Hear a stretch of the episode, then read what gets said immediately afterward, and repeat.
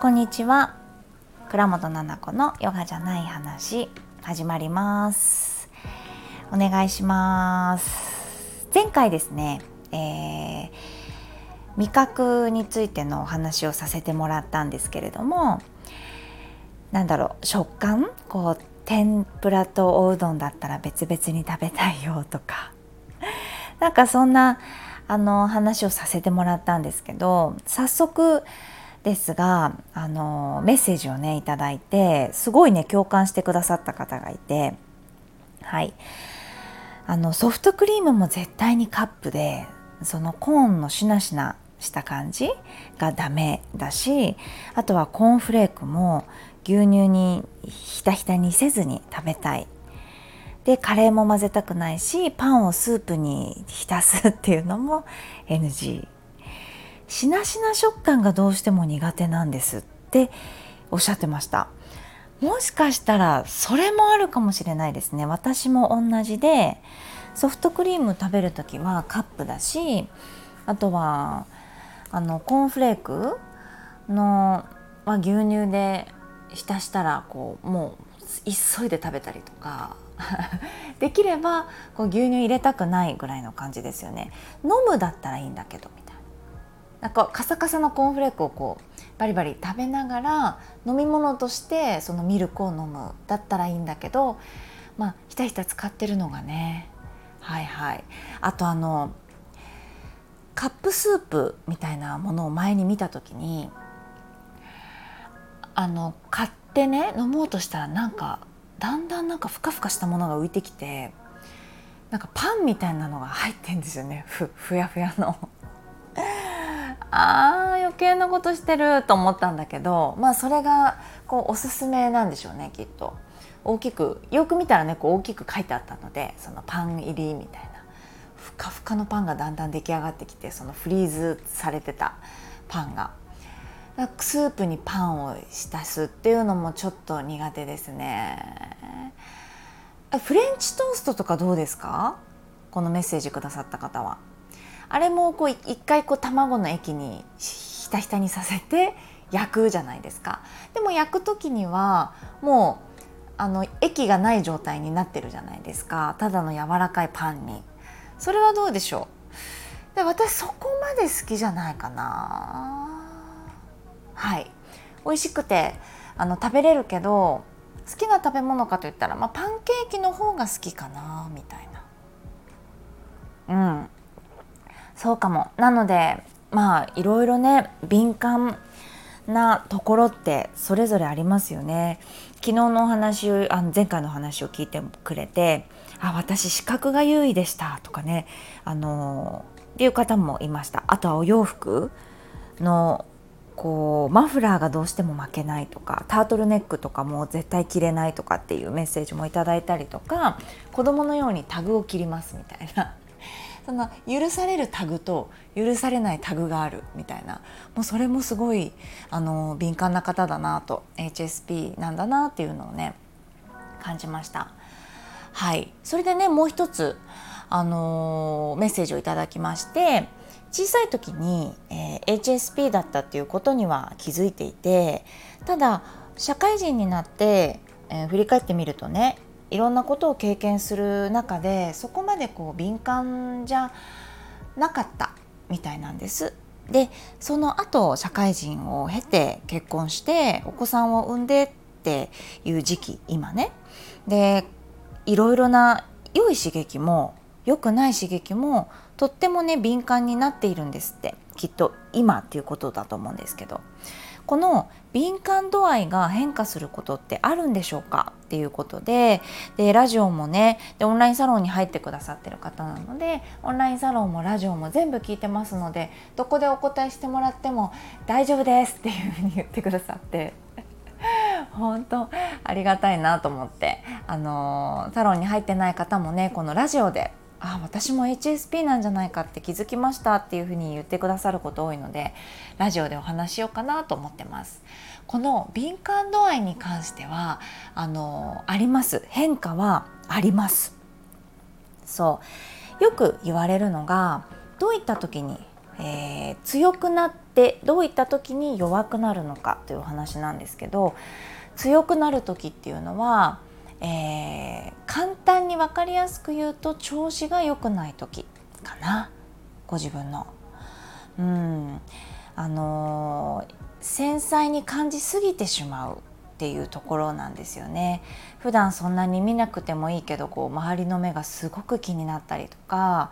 匂いをとっても強く感じてしまったり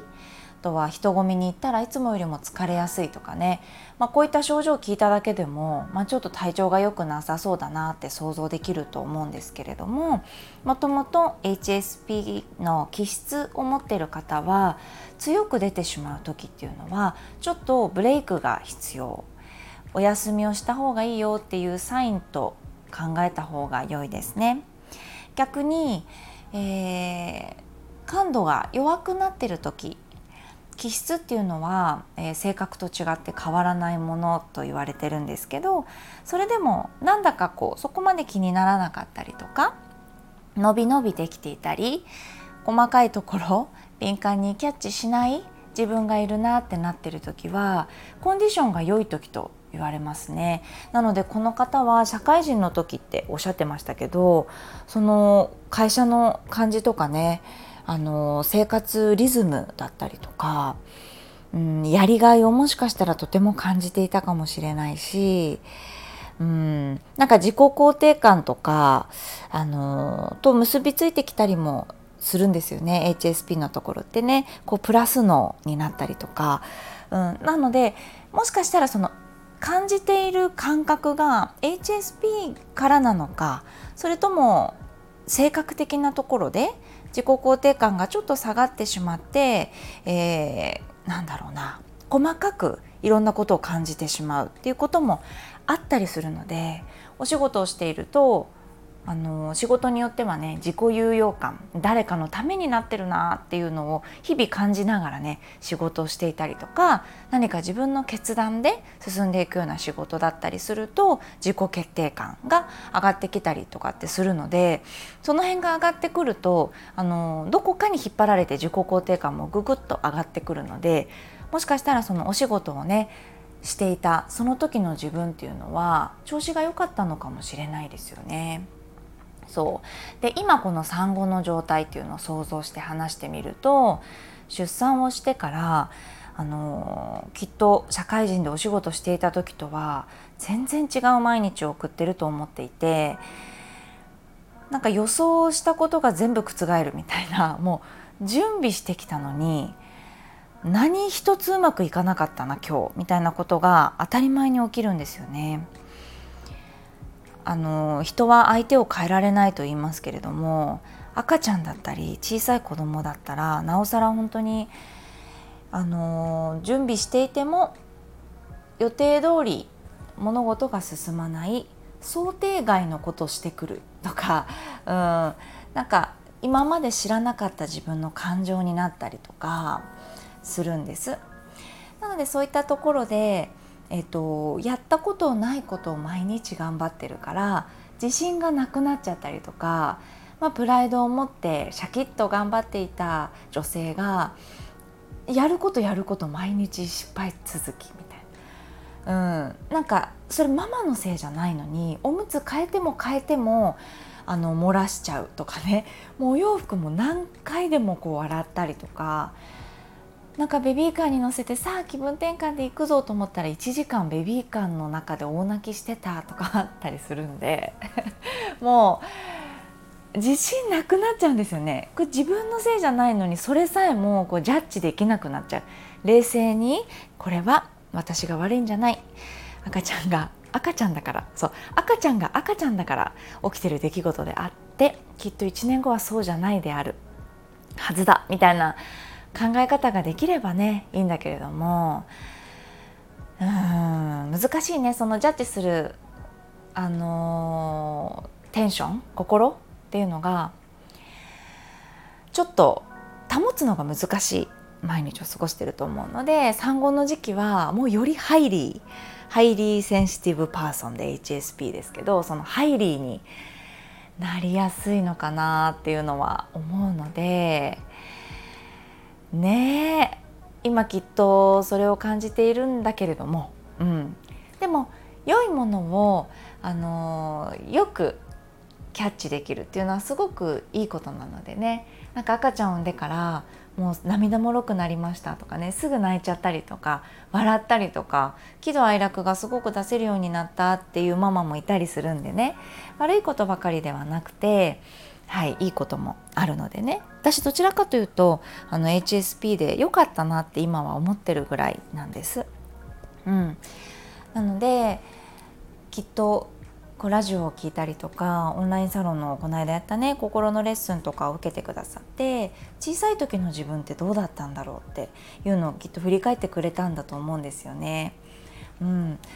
私はですね小さい頃は本当にハイリーだったんだと思います。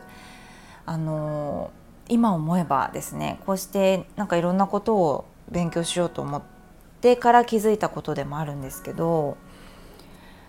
あの言葉が喋れないだから動物だったりとか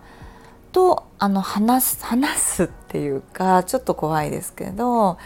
あの気持ちがわかる気がしていて意思疎通が完全にできてるという自信があったんです。あもうもうちょあ今日ここの土の中で赤ちゃんが生まれた気がするみたいなあのうさぎの。あとあのうさぎの当番だったんであれ？みたいな。生まれた気がするって言ったら生まれてたりとかもう本当に今考えたら信じられないけど一人で小学校に行って鍵を開けてうさぎの土の中で育ってたのであ赤ちゃん産んだりするじゃないですか。で土をこう探してどこにいるかこの子はどこにいるかっていうのを見たりしててもう本当にそれが楽しくて生きててなんか今よりも違う感覚でねもっとより高い感覚で 生きてたなっていうのとか、うん、小さい頃から、あのー、この人はこういう今こういうふうに思ってるだろうなとかね、うん、あとは今日この子はこういうふうに思っててこういうお顔してるんだなっていうのをすごい感じてたりとかありましたね。匂いにも敏感だったし、まあ、聞く音だったりとかね。すごく敏感だったなって小さい頃はかなり入りだったなって思い返してみればありますね。うん、もう途中確かに私もあのー、なんだろうな爆発期というかきっとあると思うんですよね。あの、HSP の方でも思春期の頃だったりとか中学生高校生の時はそのうちにあるものっていうのを発散する時期っていうのが皆さんどのシーンでもあるんだと思うんです。そうその時なんかはこう意識が内側に向いてるということがあんまりなかったのでそのはい自分のハイリーなところ敏感さっていうところに全然気づかずね過ごしていた時期っていうのもありました。はいなので、えー、お答えするとすればこの敏感さの度合いっていうのはかなりあの変化はあるものです。でこの変化っていうのはあの体調ですね、うん、ご自分の体調がいいか、まあ、体調ってね体の体調とか心の体調も含めです。機嫌がいいとか悪いとか、ね、体が軽いとか重いとかお天気とかにもよると思うんですけれどもちょっと敏感すぎて疲れちゃうなとかあの人混みがいつもより疲れるなとか匂いに敏感になってしまってすごいイライラしてしまうその嗅ぐ匂いに。私かなりありますね。家を端っこから端っこまで歩いててもいろんな匂いがあの全部キャッチしてしまってそれでストレスでイライラするっていうことが結構バロメーターであるのであ疲れてるなと思って休んだりします。でこの度合いをキャッチして自分のその休むタイミングというかゆっくり自分を大切にしてあげる時間しっかり取れてるかなってでどんなことすれば自分が割とフラットに敏感になりすぎずにいられるのかなっていうそんな良い時の自分っていうのも自分の行動から知っていくとより過ごしやすくなるんじゃないかなと思っております。参考になったら嬉しいです。では聞いていただいてありがとうございます。またすぐお会いしましょう。